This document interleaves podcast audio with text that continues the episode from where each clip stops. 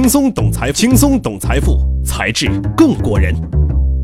欢迎大家关注“才智过人”，轻松懂财富，才智更过人。在微信公众号和知乎搜索“才智过人”，关注我们，有更多财富秘籍在那里等你。前两天在刷韩国三星电子太子李在镕的消息时，无意间刷到了一条惊得我下巴都要掉下来的旧新闻。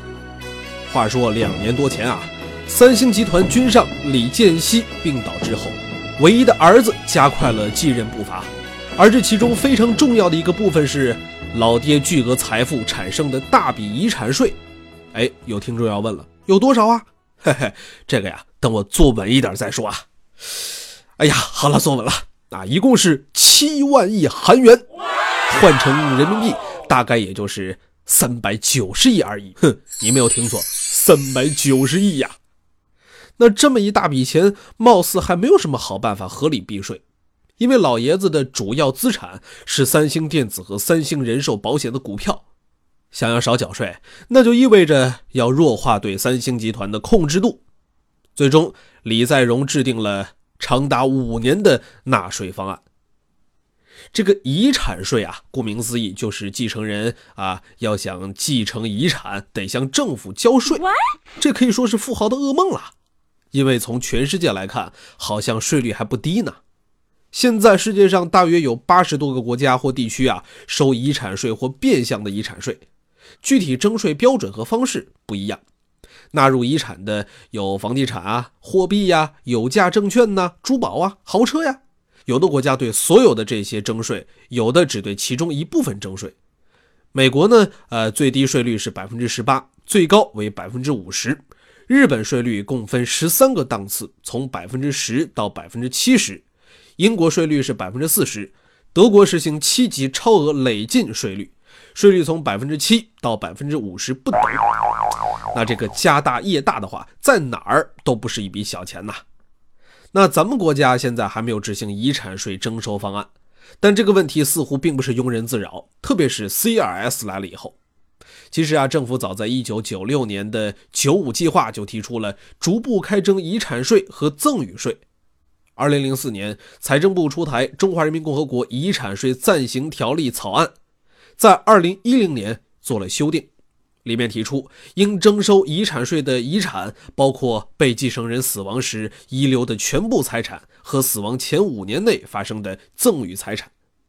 这个草案一直没有执行，但并不是说就可以高枕无忧了啊！因为很多迹象表明，遗产税的脚步貌似越来越近了。比方说，CRS 的执行，CRS 的全称是 The Common Reporting Standard，统一报告标准。是多边税收征管互助公约的税收情报自动交换标准，G20 委托经济合作与发展组织制定的。在这个协定下呢，参与国家地区要每年自动交换非税务居民在本辖区的金融账户信息。中国在2015年签署协议，今年初开始逐步执行，预计到2018年第一次跟其他参与辖区交换信息，以后每年一次。那也就是说啊，在这个协定的一百多个国家和地区，中国居民的保单、还有股票账户、理财基金等等信息都透明了，财税信息一体，遗产税的基础工作也就基本完成了。所以去年底开始，咱们国内对遗产税的讨论也就多了起来，时不时就有消息说某地儿啊要征收遗产税了，什么深圳啊、昆明啊都传出过类似的消息。虽然后来都被官方辟谣了，但是风声鹤唳，人们心里已经不平静了。哎，所以是时候做打算了。毕竟，假使按照2010年的修订版草案执行的话，咱们国家的遗产税纳税起点是八十万，税率根据遗产净额不同，从百分之二十到百分之五十，超过一千万遗产就有一半要纳为税款了。而根据数据。二零一五年，咱们国内资产规模过千万的高净值人群已经超过百万，资产过亿的差不多九万，而且百分之八十多的高净值人群已婚已育，家族财富传承应该是所有人都要提前考虑的问题。财富传承怎么做呢？遗嘱、保险、家族信托、法律委托是公认的财富传承四大法律工具。从国外发达地区来看啊，信托应该是富豪们都玩的最顺的工具之一了。即便是像乔布斯这样的公开表示对钱不感冒的，也把大笔的房产、股票及其他财产委托给了信托机构管理。因为啊，信托可是避税神器呢。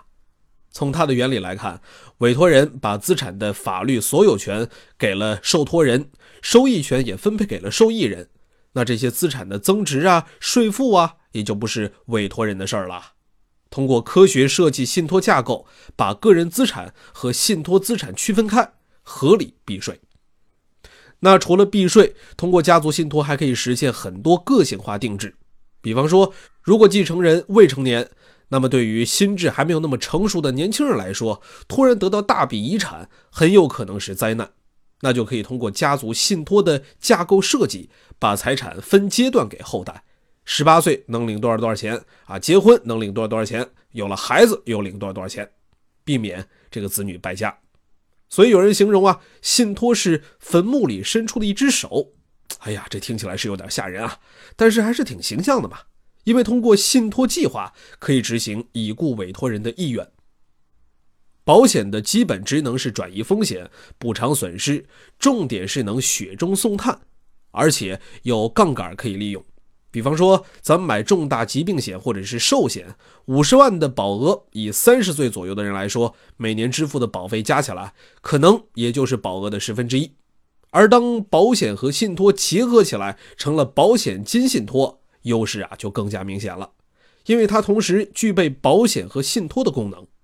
这也不是什么新玩意儿了啊！保险金信托最早出现在英国，后来在美国广泛使用。二十世纪左右，美国保险机构就开始设立信托部门，主要经营保险金信托。在日本，保险金信托被叫做生命保险信托，是最重要的避税利器。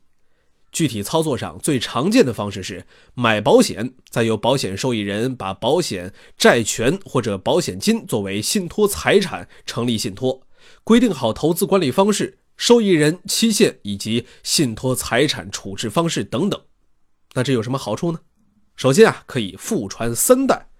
咱们国家保险法规定，受益人不能是还没有出生的人，所以呢，保险这种传付工具啊，要是还想福泽尚未出世的后辈，就无能为力了。但是保险金信托的设计，不管是已经出生的还是没影的，是三代还是四代，都可以跨代传承。其次就是财产独立性了，单纯通过保险来做传承，继承人得到保险理赔金以后，这钱就是你的财产，该还的债务一分不能少。万一离婚，该分割就得分割。但是在信托的架构下，这部分资产就独立了。正所谓欠债不还，离婚不分，说的就是它。而且单纯的险资投资还是比较受限制的。信托资产就可以横跨货币市场、资本市场和产业资本进行投资，收益往往更高。再则，亲，这是低门槛拥有了家族信托呀。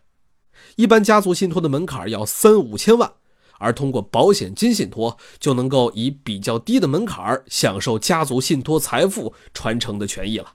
而且，保险金信托还可以利用保险的杠杆作用。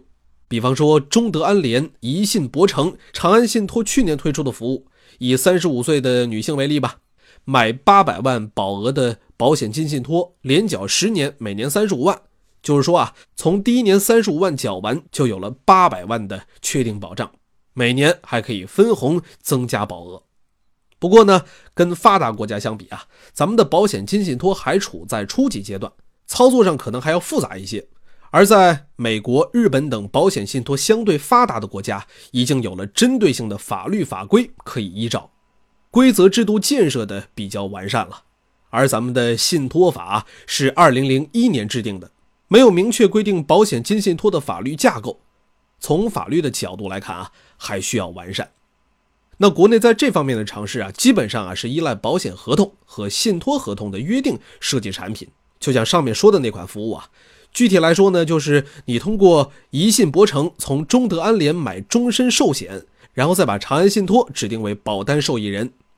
中德安联在满足保险合同约定的条件时呢，把理赔金交付给长安信托。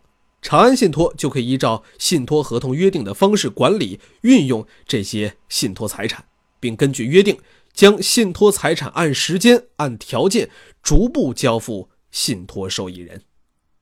在这种设计下，不用非得三五千万，也可以为后代设计一份家族信托了。好了，今天节目就到这儿了，记得在微信公众号和知乎搜索“才智过人”，关注我们，有很多财富秘籍在那里等你。咱们呀。下期再见。谁能预计后果？